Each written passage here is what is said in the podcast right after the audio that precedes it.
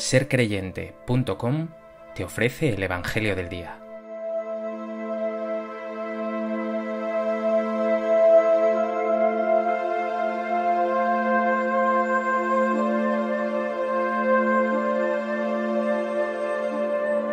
Del Evangelio de Mateo. En aquel tiempo, acercándose Pedro a Jesús, le preguntó, Señor, si mi hermano me ofende, ¿cuántas veces tengo que perdonarlo? ¿Hasta siete veces? Jesús le contesta, No te digo hasta siete veces, sino hasta setenta veces siete. Por esto se parece el reino de los cielos a un rey que quiso ajustar las cuentas con sus criados. Al empezar a ajustarlas, le presentaron uno que debía diez mil talentos. Como no tenía con qué pagar, el Señor mandó que lo vendieran a él con su mujer y sus hijos y todas sus posesiones, y que pagara así. El criado, arrojándose a sus pies, le suplicaba diciendo, Ten paciencia conmigo y te lo pagaré todo. Se compadeció el Señor de aquel criado, y lo dejó marchar perdonándole la deuda. Pero al salir, el criado aquel encontró a uno de sus compañeros que le debía cien denarios, y agarrándolo lo estrangulaba diciendo, Págame lo que me debes. El compañero, arrojándose a sus pies, le rogaba diciendo, Ten paciencia conmigo y te lo pagaré. Pero él se negó, y fue y lo metió en la cárcel hasta que pagara lo que debía. Sus compañeros, al ver lo ocurrido, quedaron consternados, y fueron a contarle a su señor todo lo sucedido. Entonces el señor lo llamó y le dijo, Siervo malvado, Toda aquella deuda te la perdoné porque me lo rogaste. ¿No debías tú también tener compasión de tu compañero, como yo tuve compasión de ti? Y el Señor indignado lo entregó a los verdugos hasta que pagara toda la deuda.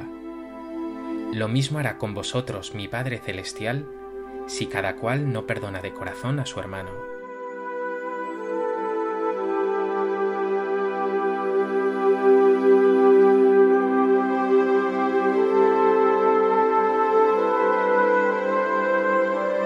El Evangelio de hoy habla de perdón y de reconciliación.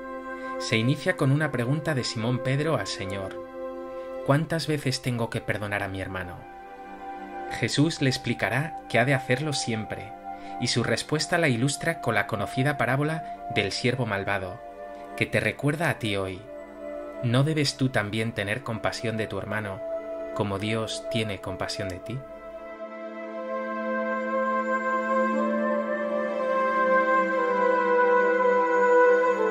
A propósito de este texto del Evangelio de Mateo, me gustaría compartir contigo tres reflexiones.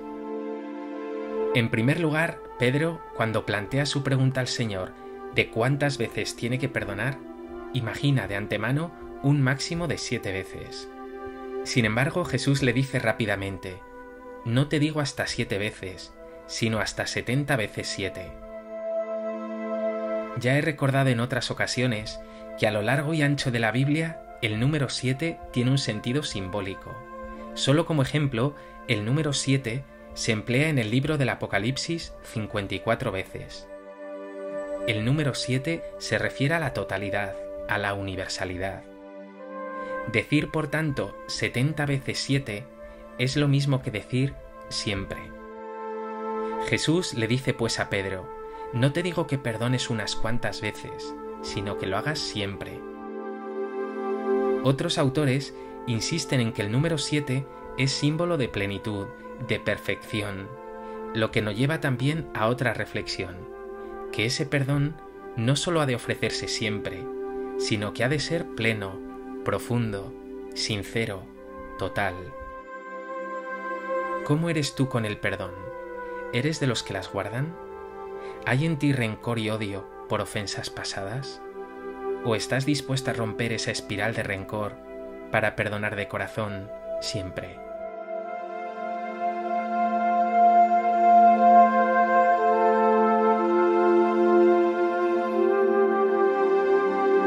En segundo lugar, quiero fijarme en algunos detalles de esta parábola que nos ofrece Jesús, la parábola del siervo malvado o despiadado. Quiero que te fijes primero en la extraordinaria suma que ese criado debe a su señor, diez mil talentos. y la enorme desproporción que hay respecto de lo que le debe su compañero, solo 100 denarios. Para que te hagas una idea, un denario en tiempos de Jesús era el sueldo diario de un peón común. Un talento, por el contrario, equivalía a 6.000 denarios, así que ese peón necesitaría 16 años para ganar un solo talento. Esta exageración de la parábola está poniendo de manifiesto una realidad, que lo que tú debes a Dios, que lo que Él te ha perdonado, es infinitamente mayor que lo que tú perdonas a tus hermanos. Fíjate en otro detalle. Ese siervo malvado, que no tiene con qué pagar al rey su deuda y se expone a que lo vendan a él con su mujer y sus hijos y todas sus posesiones, solo se atreve a pedir a su señor que tenga paciencia para poder pagárselo todo. El rey habría sido muy generoso si le hubiera dado de plazo unos meses o un año o cinco. Pero no, sucede lo increíble. La generosidad y misericordia de ese Señor se extienden hasta el infinito. Y nos dice el texto que lo dejó marchar, perdonándole toda la deuda. Le perdonó no un poco, no le dio unos plazos, sino que le dejó marchar sin más, le perdonó una deuda millonaria. Pues así es Dios contigo, que te lo perdona todo, te acoge siempre, te ama siempre. ¿Cómo es posible que después de una experiencia tan impactante como esta, el corazón de ese hombre no quedara transformado, si había salvado su vida, la de su mujer, la de sus hijos, y acabara requiriendo luego a un compañero agarrándolo, estrangulándolo, llevándolo a la cárcel, una suma tan pequeña de cien denarios?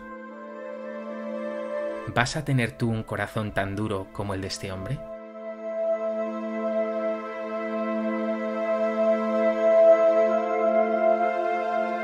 En tercer lugar, quiero insistir en esto, aunque ya lo he anticipado de algún modo. El deber cristiano del perdón no es un precepto sin más que haya que cumplir, sino algo que se sigue de un perdón anterior que has recibido. Tu perdón al hermano es resultado de un amor previo que has recibido, el amor de Dios por ti, que es gratuito, incondicional y enorme. Lo explican bien esas palabras del rey en la parábola. ¿No debías tú también tener compasión de tu compañero, como yo tuve compasión de ti?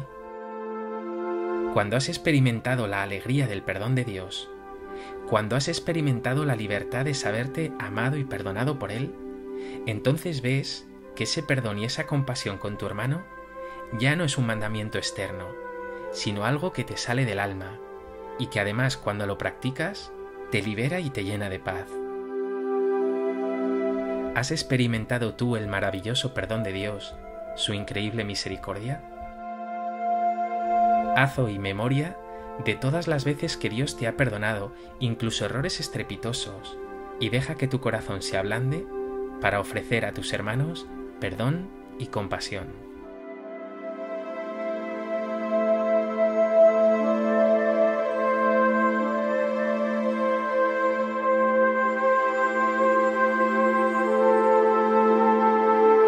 Pues que este Evangelio te lleve a asombrarte del amor increíble de tu Dios Padre bueno te haga sacar de tu corazón toda clase de rencor, te lleve a vivir en el perdón y te lance a vivir así una vida liberada, pacificada, reconciliada.